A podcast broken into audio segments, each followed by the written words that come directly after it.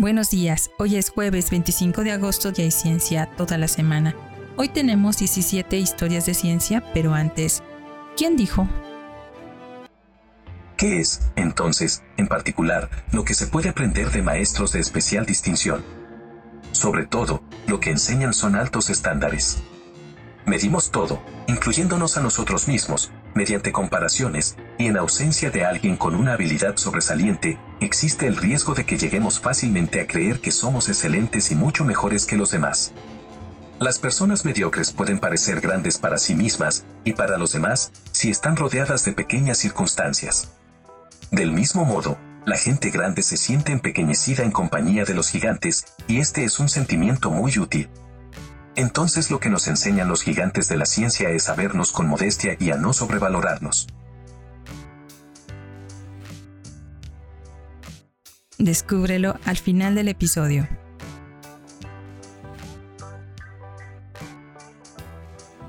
Historia de ciencia número 1. Embriología moderna. Martin Heinrich Radke nació el 25 de agosto de 1793, fisiólogo y patólogo alemán que fue uno de los fundadores de la embriología moderna. Fue el primero en describir a los precursores embrionarios de las hendiduras y los arcos branquiales en los embriones de animales superiores como mamíferos y aves que no tienen ninguno cuando están completamente desarrollados. Radke comparó el desarrollo de los sacos de aire en las aves y la laringe en aves y mamíferos. En 1839 trazó el origen de la glándula pituitaria anterior a partir de una depresión en el techo de la boca, cuya estructura embrionaria ahora se conoce como bolsa de Radke. También realizó un trabajo pionero en zoología marina, siendo el primero en describir a los peces lanceta.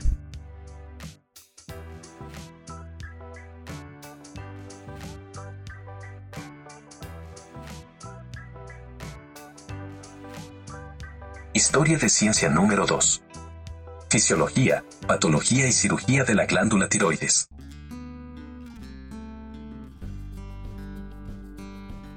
Theodor Koscher nació el 25 de agosto de 1841, cirujano suizo que realizó un trabajo pionero en la fisiología, patología y cirugía de la glándula tiroides, por lo que recibió el premio Nobel en 1909. La glándula es de gran importancia en la nutrición general de un adulto y especialmente en los individuos que aún están en proceso de desarrollo. La pérdida de la función tiroidea da como resultado graves alteraciones en esta nutrición. El metabolismo está significativamente disminuido cesa el crecimiento, la piel y los tejidos subcutáneos son el sitio de inflamación mucosa. Los procesos degenerativos ocurren en los órganos internos. Trastornos graves hacen su aparición en las funciones del sistema nervioso y los músculos.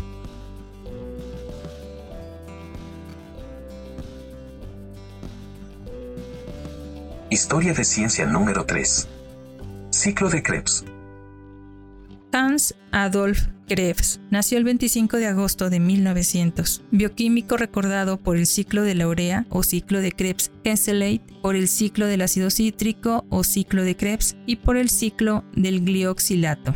Fue biólogo, médico y bioquímico británico nacido en Alemania, un científico pionero en el estudio de la respiración celular, un proceso bioquímico entre las células vivas que extrae energía de los alimentos y el oxígeno y la pone a disposición para impulsar los procesos de la vida descubrió dos secuencias importantes de reacciones químicas que tienen lugar en las células de los seres humanos y muchos otros organismos, a saber, el ciclo del ácido cítrico y el ciclo de la urea. El primero, a menudo epónimo conocido como el ciclo de Krebs, es la secuencia clave de reacciones metabólicas que proporcionan energía a las células de los seres humanos y de otros organismos que respiran oxígeno.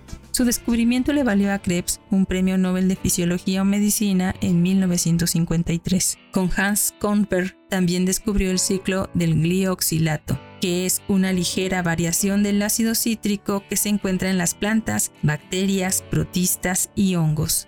Tuvo una importante carrera como médico en su Alemania natal hasta 1933, cuando debido a su ascendencia judía fue despedido y limitado para ejercer su profesión. Fue rescatado por sus colegas británicos. Inicialmente se incorporó en la Universidad de Cambridge y años después en la Universidad de Oxford. En ambas universidades se dedicó a la bioquímica y a la farmacología. Fue nacionalizado como británico en 1939 y nunca regresó a Alemania.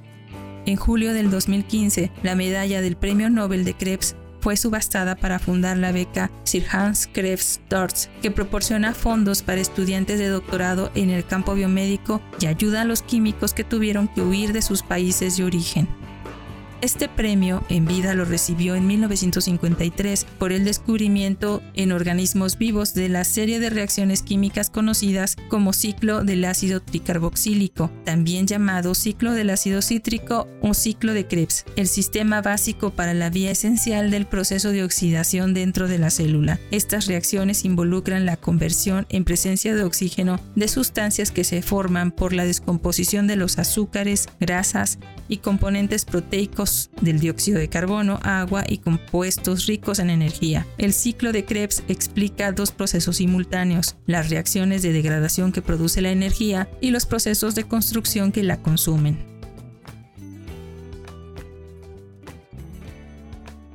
Historia de ciencia número 4. Cultivar virus de la poliomielitis.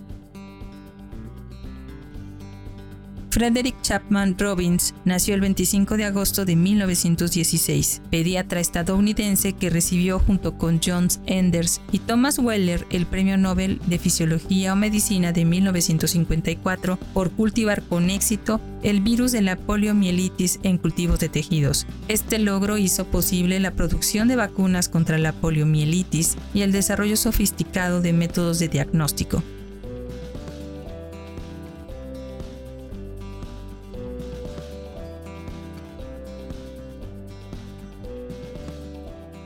Historia de ciencia número 5. Vuelo transpacífico Zeppelin. Un día como hoy de 1929, el Graf Zeppelin cruzó el puente Golden Gate de San Francisco y se dirigió a Los Ángeles después de un viaje transpacífico desde Tokio. Graf Zeppelin, construido en 1928, tuvo un vuelo de prueba el 18 de septiembre de 1928. Partió el 11 de octubre de ese mismo año para su primer viaje transatlántico desde Alemania a Lakeshurst, Nueva Jersey, Estados Unidos. Después de otros vuelos, el Graf Zeppelin estaba nuevamente en Lake Lakehurst, listo para iniciar un viaje alrededor del mundo. Partió de allí con 40 tripulantes y 22 pasajeros el 8 de agosto de 1929, llegando a Friedrichshafen en Alemania el 10 de agosto. Después de una escala de 5 días, partió hacia Tokio, Japón, donde llegó el 18 de agosto y partió nuevamente el 23 de agosto rumbo a Los Ángeles, donde llegó el 26 de agosto. Partió hacia Lakehurst, Nueva Jersey, llegando el 29 de agosto de 1929 después de 12 días en el aire.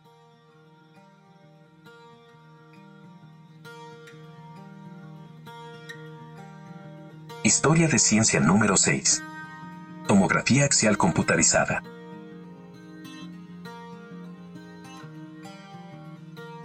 Un día como hoy de 1973 se realizó el primer escaneo mediante tomografía asistida por computadora aunque la tomografía computarizada o tomografía axial computarizada se asocia con la ciencia y la tecnología, muchas personas se sorprenderían al saber sus humildes comienzos. Posiblemente podrían tener sus raíces incluso en el rock and roll. En concreto, la creación de esta increíble tecnología se ha atribuido ampliamente al éxito de los Beatles en los años 60. Una historia urbana dice que Electric and Music Industries Amy, propietaria de Abbey Road Studios, que catapultó a los escarabajos al estrellato, usó las asombrosas ventanas de sus álbumes en los años 60 para financiar la investigación que más tarde produciría el escaneo de EMI, lo que es más comúnmente conocido como tomografía computarizada hoy en día. Esto significa que cualquiera que haya bailado los éxitos de los Beatles como Can't Buy My Love o Love Me Do y su nueva versión Tweets and Shout es, sin darse cuenta, responsable de esta magnífica tecnología. El primer escáner que estuvo disponible comercialmente fue creado por el ingeniero británico Godfrey Hounsfield de EMI Laboratories en 1972. Él coinventó la tecnología con el físico Alan Cormack. Posteriormente, ambos investigadores recibieron conjuntamente el Premio Nobel de Fisiología y Medicina en 1979. Sin embargo, fue la teoría matemática de Johann Randon, allá por 1917, llamada transformada de Randon, la que dio vida a esta tecnología. Otro avance matemático sobre el que se basó Hounsfield es la técnica de la reconstrucción algebraica, que fue formulada por el matemático polaco Stefan Gaxmars en 1937. Hounsfield adoptó ambas teorías para crear uno de los mayores avances de la historia en medicina. Curiosamente, Hounsfield no tenía calificaciones muy buenas que digamos, ya que dejó la escuela a los 16 años, por lo tanto todos sus títulos que se le otorgaron fueron honorarios. Tampoco se casó y afirmó que nunca estableció ninguna residencia permanente hasta que cumplió los 60 años, aunque más tarde inventó la tomografía computarizada. El trabajo inicial de Hounsfield en EMI se centró, en el radar y en el armamento guiado. A pesar de que era una persona brillante, sus compañeros describieron al ganador del Nobel como un chiflado. Falleció en el 2004, a la edad de 84 años. Según Hounsfield, la idea de inventar esta tecnología se le ocurrió durante unas vacaciones. En ese momento todo lo que quería era reconstruir una imagen en 3D de una caja. Tenía la intención de lograr esto al volver a imaginar el objeto como una serie de rebanadas. Su pensamiento inspirado condujo a una mayor investigación y a la financiación de EMI, la primera tomografía computarizada comercialmente viable, anteriormente llamada escáner cerebral EMI, se instaló en el Hospital Hutchinson Morley en 1971. Sin embargo, antes de que esto sucediera, Hounsfield necesitaba otro impulso para hacer la transición del escáner cerebral a la medicina convencional. Aquí fue donde un radiólogo consultor del hospital, llamado James Ambrose, entró y ayudó al ingeniero británico a crear un prototipo que usaron para estudiar órganos preservados de humanos y animales. El primer paciente humano que se benefició del escáner cerebral fue una mujer que se creía que padecía de un tumor cerebral. El primer médico en utilizar la máquina el 1 de octubre de 1971 fue James Ambrose. Todo el proceso tardó días en completarse, ya que el escáner necesitó muchas horas para obtener los datos sin procesar para un solo escaneo o rebanada. Posteriormente se necesitaron unos días más para reconstruir una imagen a partir de los datos adquiridos. El éxito del escáner cerebral prototipo en el Hospital Atkinson Morley se hizo público en 1972. Para 1973, Estados Unidos había instalado los primeros escáneres propios. La popularidad de este método alcanzó niveles tan asombrosos que en 1980 se habían registrado 3 millones de exámenes de tomografía computarizada.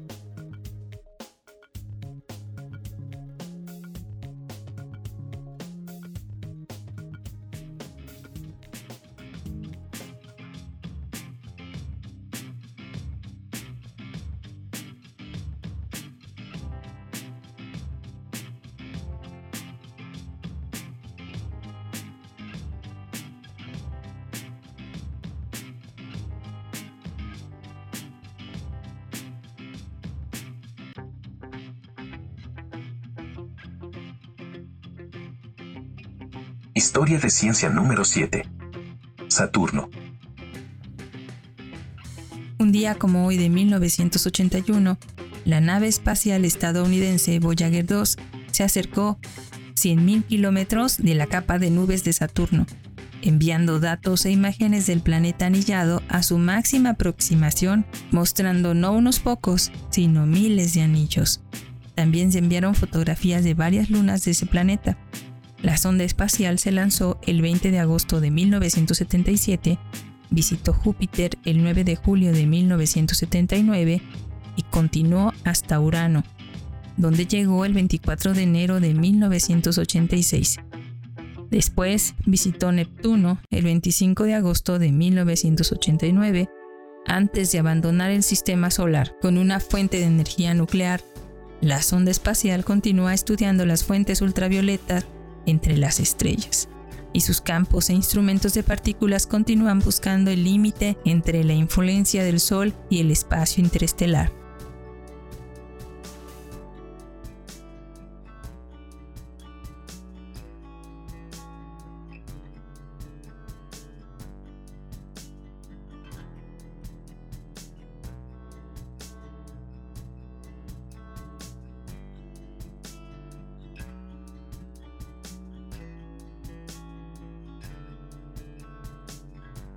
Historia de ciencia número 8. Explorer 71.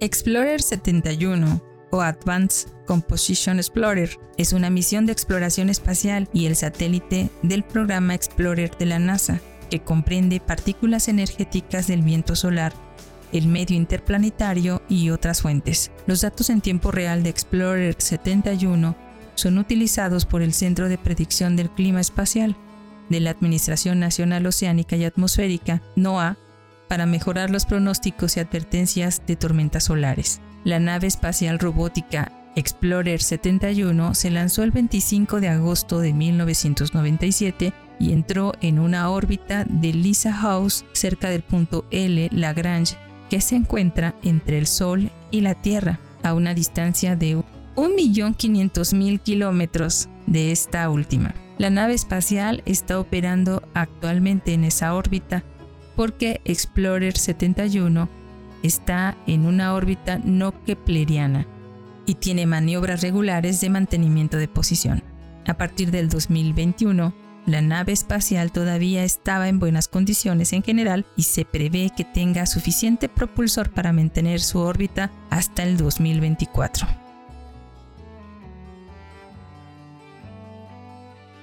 Historia de ciencia número 9. Murciélago europeo más viejo. Un día como hoy de 1999, el murciélago salvaje más viejo de Europa fue registrado. Era un murciélago orejudo menor, macho de 33 años según la afirmación publicada en el periódico El Independiente de Londres. Dos investigadores suizos de la Universidad de Lausana encontraron el murciélago en el alero de la iglesia de Folly, en el suroeste de Suiza. Un registro anterior de murciélagos más antiguo en los Estados Unidos fue un pequeño murciélago marrón de 24 años encontrado el 30 de abril de 1960. Más tarde, en un artículo de la revista recibido el 20 de junio del 2005, se informó sobre un murciélago de Brandt de 41 años encontrado en Siberia.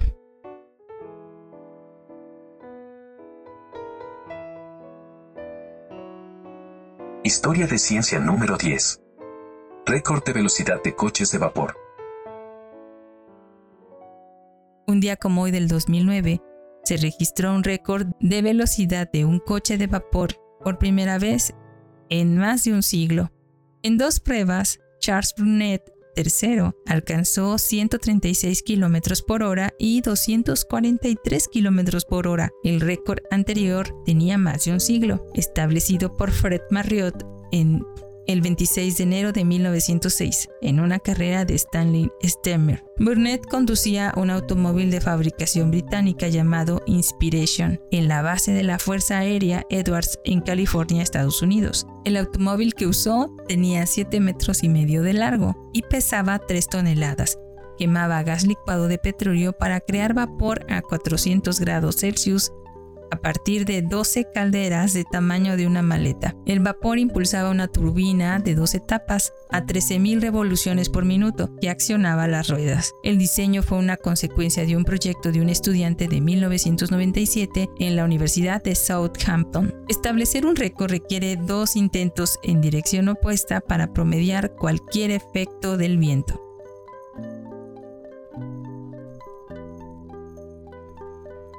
Historia de ciencia número 11. Acometaje.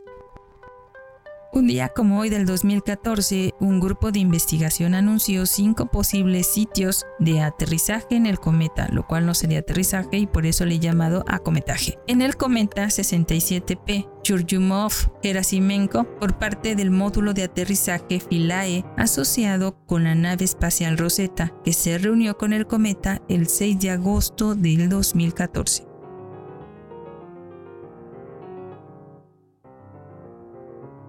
Historia de ciencia número 12. Dragonfly 44. Un día como hoy del 2016, un grupo de astronomía informó que Dragonfly 44, una galaxia ultradifusa con, masa de la, con la masa de la galaxia de la Vía Láctea, pero casi sin estrellas perceptibles o estructuras galácticas, podría estar hecha casi en su totalidad de materia oscura. Qué oscura esta galaxia.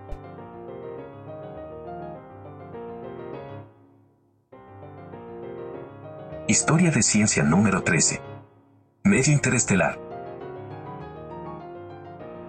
En el 2020, un grupo de astronomía informó de un aumento significativo e inesperado en la densidad del espacio más allá del sistema solar, según lo detectado por las ondas espaciales Voyager 1 y Voyager 2. Los investigadores involucrados dijeron que esto implica que el gradiente de densidad es una característica a gran escala del medio interestelar muy local, en la dirección general de la nariz heliosférica.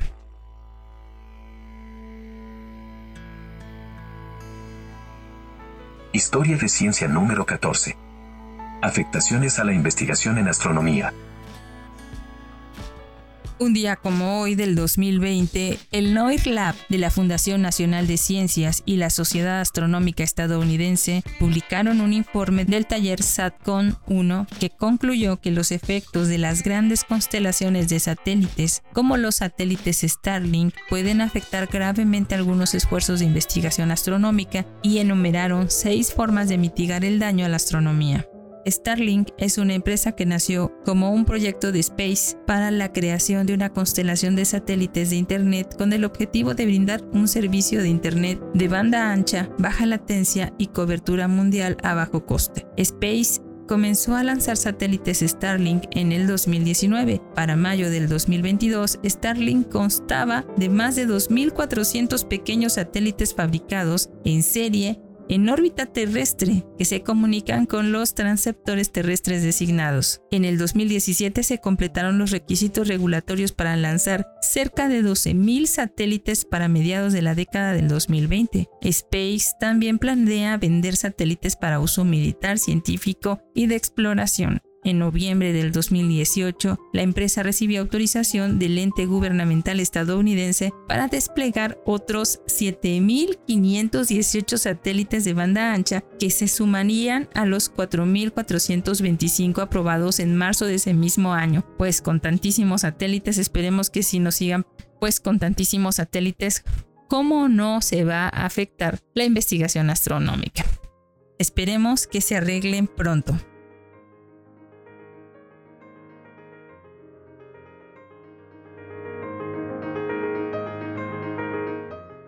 Y esto fue todo por hoy, pero antes de despedirnos fue mi héroe Hans Adolf Krebs en su obra Reminiscencias y Reflexiones de 1981, quien dijo, ¿Qué es, entonces, en particular, lo que se puede aprender de maestros de especial distinción?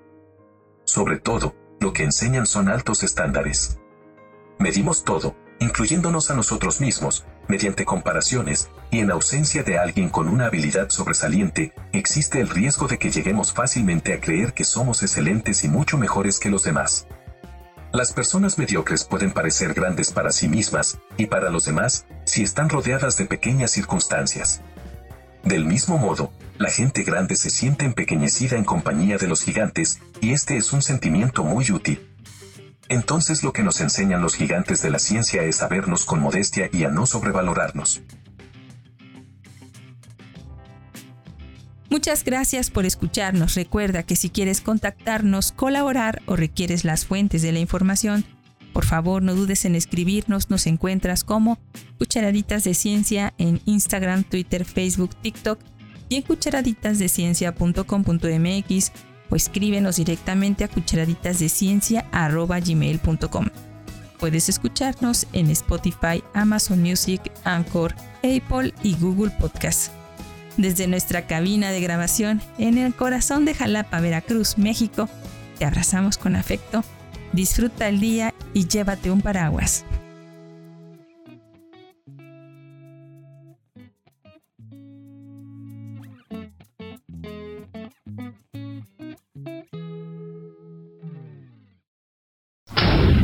Off. Let's go.